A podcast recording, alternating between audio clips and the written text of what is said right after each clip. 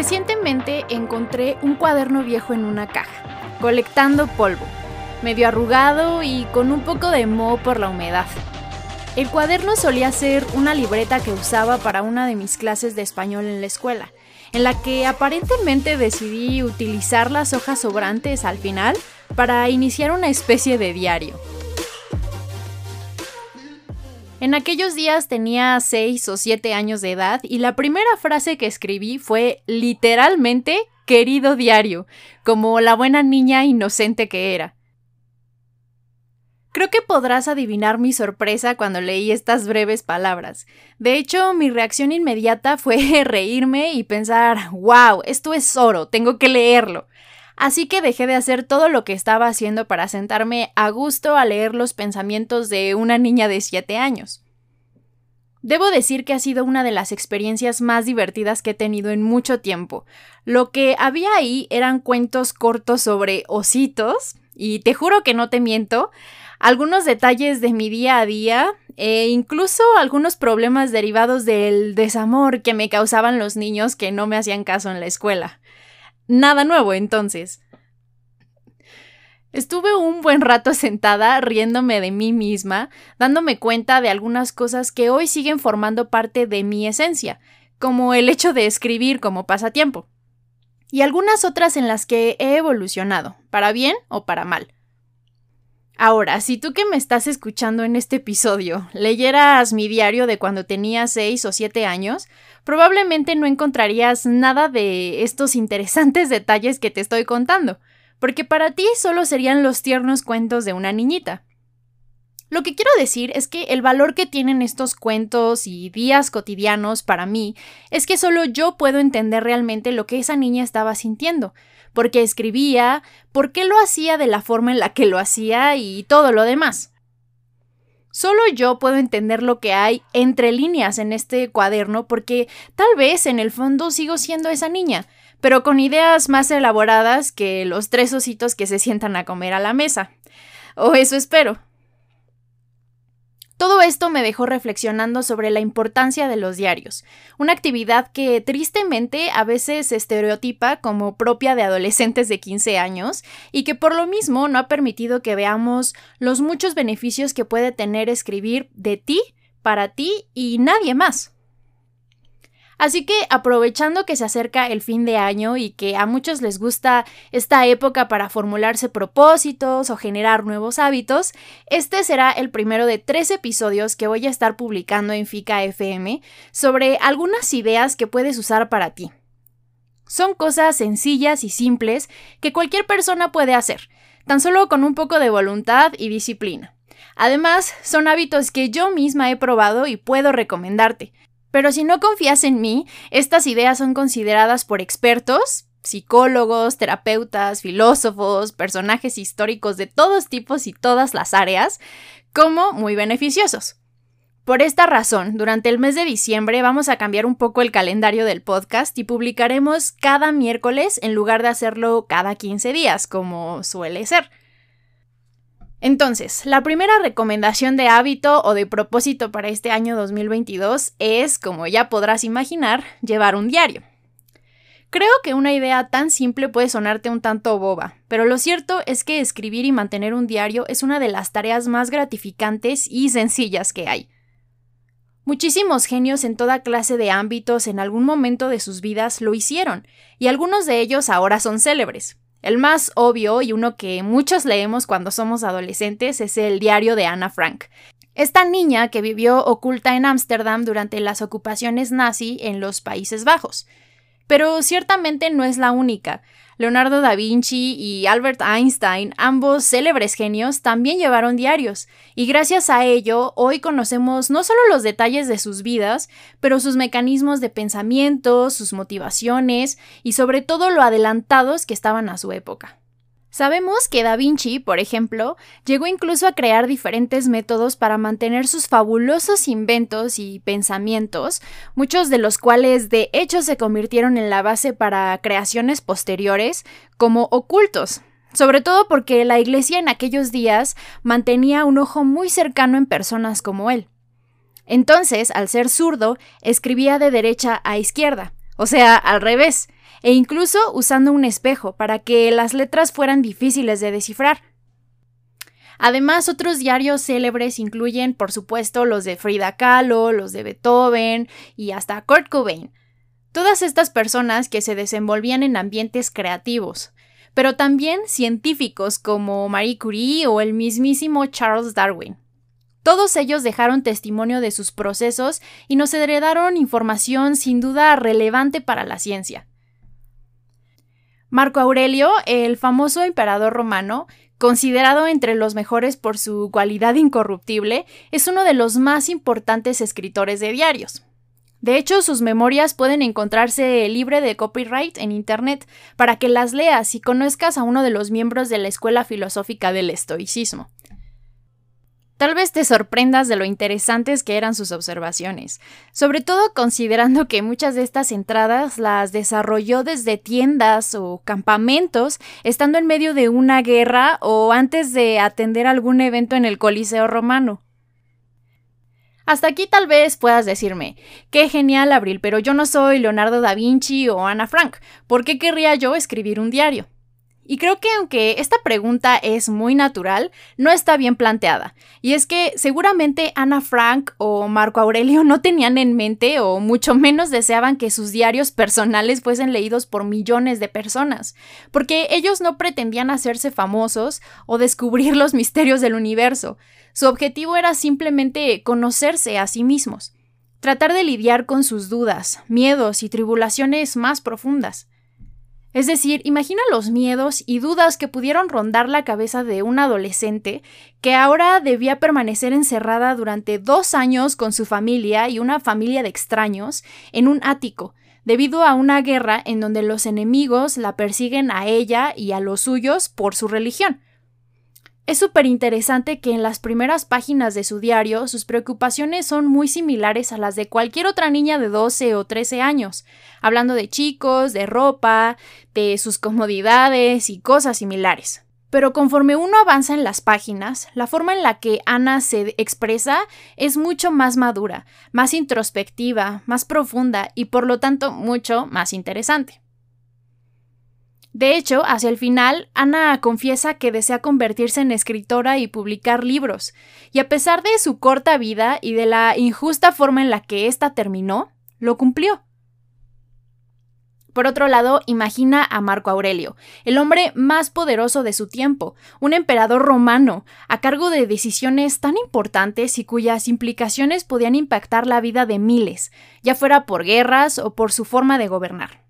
Imagina lo complicado para una persona en su posición que debe ser buscar el apoyo o ayuda de otros, porque nadie podría entender realmente la enorme responsabilidad y presiones a las que estaba sometido, y tal vez por ello es que su diario suele ser repetitivo en cuanto a la búsqueda de la virtud. Era un hombre que no quería perder el rumbo, y que a través de su diario logró conocerse mejor y evaluar su progreso. Entonces, creo que la principal razón para llevar un diario es esa, escribir para ti mismo, para tratar de conocerte mejor, de explicar la naturaleza de tus decisiones y entender la de tus errores, para que con suerte logres no repetirlos. Como decía el famoso filósofo John Dewey, no aprendemos de la experiencia, aprendemos de nuestras reflexiones sobre la experiencia. Y es que lo maravilloso de los diarios es que no tienes que tener un tema o un enfoque específico. Por ejemplo, si te gusta la música, como a todos, puedes escribir en tu diario las canciones que más te gustan, las letras o tus artistas del momento. Si a ti te interesan las películas, puedes escribir tus reflexiones sobre tal o cual en tu diario, saliendo de la sala de cine. Si lo tuyo es la comida, o los libros, o los viajes, o las citas de personajes famosos, o te gusta guardar recortes de cosas interesantes, un ticket de compra en una cita con tu novia o tu novio, o te gustaría recordar momentos felices con tu familia y amigos, Incluso si quieres escribir tus sueños locos, y me refiero a los que tienes en las noches, pero también a los que quieres desarrollar como metas o si simplemente te apetece escribir las cosas por las que estás agradecido cada día y las que conseguiste con éxito, entonces puedes hacerlo en tu diario. Muchas personas que lidian con su salud mental, que sufren de alguna clase de padecimiento o bien están en un proceso de terapia emocional, utilizan esta herramienta para poder documentar y reflexionar sobre su propio proceso, es una manera muy sencilla de completar esos momentos, porque si bien debes confiar en tu psicólogo o en la persona que te ayude a sobrellevar el proceso de la mejor manera posible, la verdad es que nadie, solamente tú mismo, puedes entender mejor lo que vives y cómo lo sientes. Por eso, escribirlo para releerlo después de algún tiempo puede ser bastante beneficioso. Pero además esto no solo te ayuda en retrospectiva, porque de hecho también al momento de estarlo desarrollando o escribiendo las cosas que te causan ansiedad, dolor, tristeza, pena o vergüenza, eso te ayuda a encontrarle sentido. Te ayuda a sacarlas y descargarlas a manera de catarsis. Incluso puedes terminar sintiéndote mucho mejor al entenderlas y procesarlas de forma sana. Por lo tanto, escribir sobre lo que te pasa o lo que sientes puede ser una buena forma de mantener y procurar tu salud mental, al estar consciente y pendiente de tus virtudes y defectos. Además, como decía la propia Ana Frank, el papel es más paciente que la gente. Deberíamos poner nuestros enojos en el papel, dejarlos ahí, en lugar de proyectarlos o lastimar a los demás con ellos. Solamente recuerda que para que esto tenga efectos positivos, debes mantenerte positivo. Es válido y necesario a veces decir, o en este caso escribir, todo lo que nos pasa, pero siempre busca alternativas, salidas, soluciones y explicaciones que te ayuden a motivarte. Con la práctica vas a cambiar tu perspectiva y evitarás volverte egocéntrico, antipático o sumergirte en el sufrimiento. Y sé muy bien que a veces todos nos enfrentamos con la odiosa sensación de la famosa página en blanco. Y es que es fácil decirlo, pero a veces en cuanto nos disponemos a escribir algo, la página parece muy intimidante, o nuestros peores miedos se manifiestan. Creemos que no escribimos bien, que va a sonar ridículo, o que alguien va a juzgarnos a leerlo. Pero la verdad es que nadie tiene por qué leerlo. El diario es de ti para ti. Así que no te abrumes por la cantidad de texto que debas escribir, o por la calidad de los temas, o por la falta de inspiración. Solo escribe. Y así pasen años y encuentres en ellos historias sobre ositos, te juro que algo podrás ver y entender en eso sobre ti. Si te quedas en blanco o la hoja se te hace muy grande e intimidante, cómprate una libreta chiquita y solo escribe una frase, haz un dibujo, escribe lo que sea que ves, un pensamiento de dos líneas y con eso basta. De hecho, los diarios del expresidente de los Estados Unidos, John F. Kennedy, están llenos de dibujos sobre botes, de palabras repetidas, de rayones y de frases que tal vez no tienen sentido. Pero es comprensible, sobre todo cuando se revisa el periodo que escribió durante la crisis de los misiles. Imagínate el estrés que el hombre estaba viviendo en el momento, con una guerra nuclear tocándole la puerta. Es importante mencionar todo esto porque cuando uno hace una búsqueda en Internet sobre diarios o cosas similares, aparecen muchísimas opciones donde alguna chica explica cómo esquematizarlo todo, llenándote de información acerca de materiales, de stickers o estampitas, de plumones de colores y demás objetos que necesitas para iniciar tu diario. Aunque la verdad es que no necesitas nada más que papel y pluma y alguna idea o algo que te cause curiosidad y que tengas atorado en el corazón o en la mente. Muchas veces todos esos detalles acerca de los colores, las libretas especiales y demás objetos, lo único que hacen es alienar al mercado masculino. Y es un poco frustrante, porque como ya te decía, los diarios están llenos de esos estereotipos de niñas adolescentes con plumas rosas y que ponen corazones en los puntos de las IES.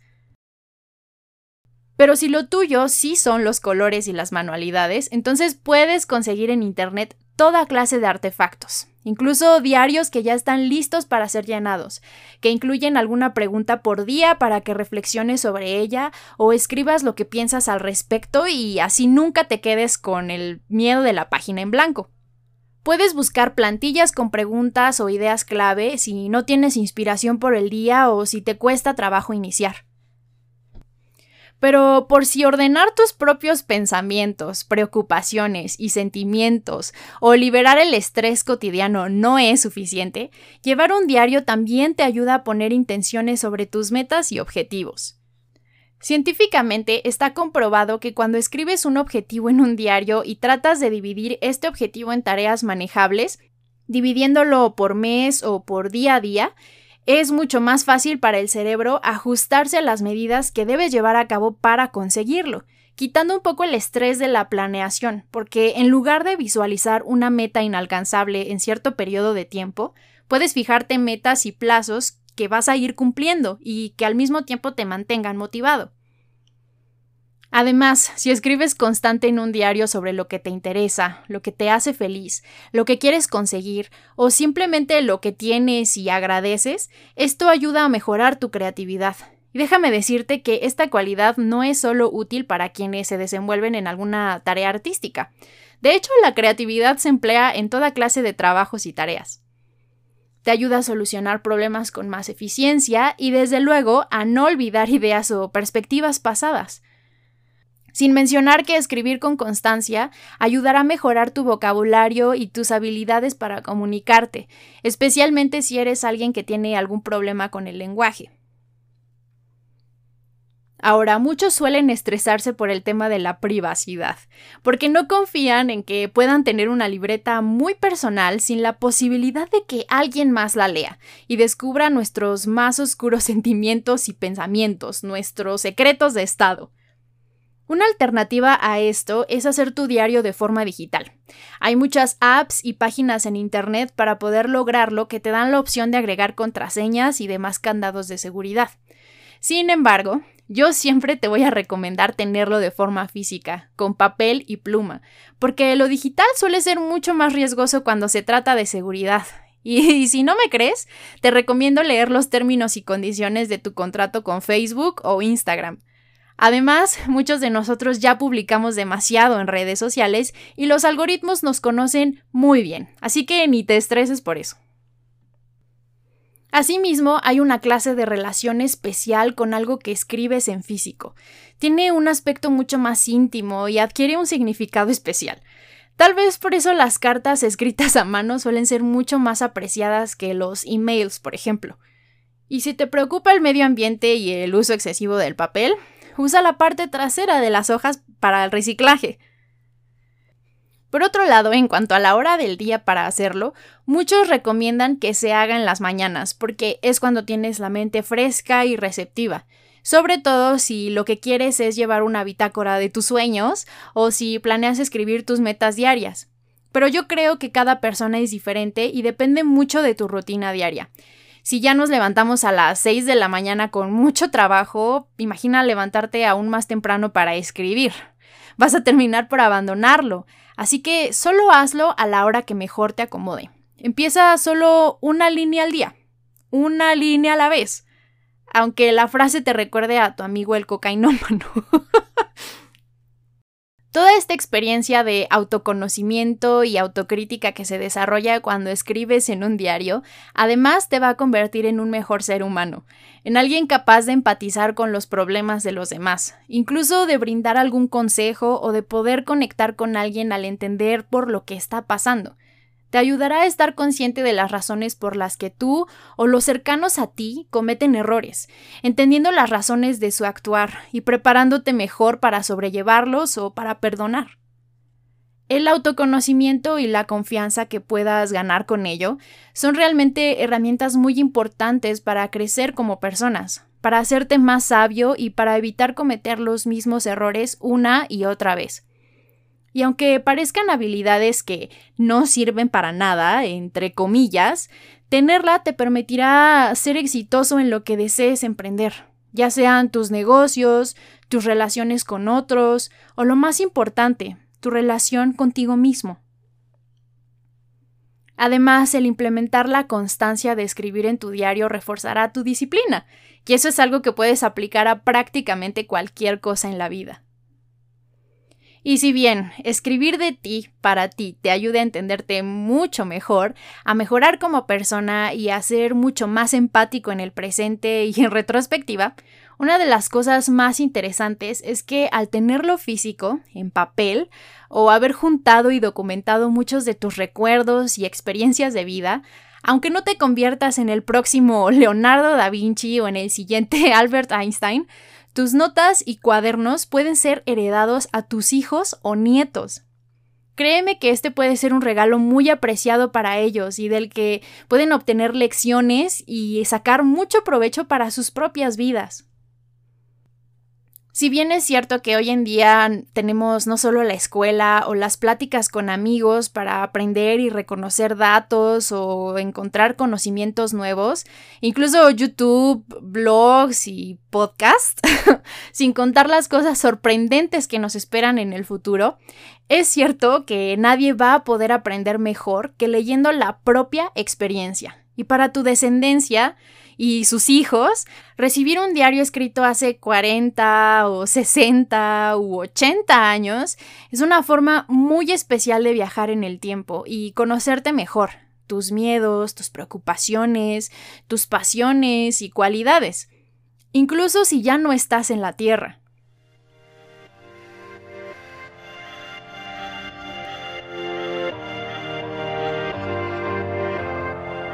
Pero tampoco hace falta irnos tan lejos en el tiempo.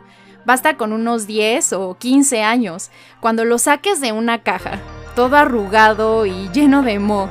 Cuando le soples el polvo y descubras tu viejo diario, te sientes a leerlo y rías de tu yo del pasado o te conmuevas de lo lejos que has llegado, te prometo que tu querido diario se va a convertir en tu libro favorito, uno hecho por ti y para ti.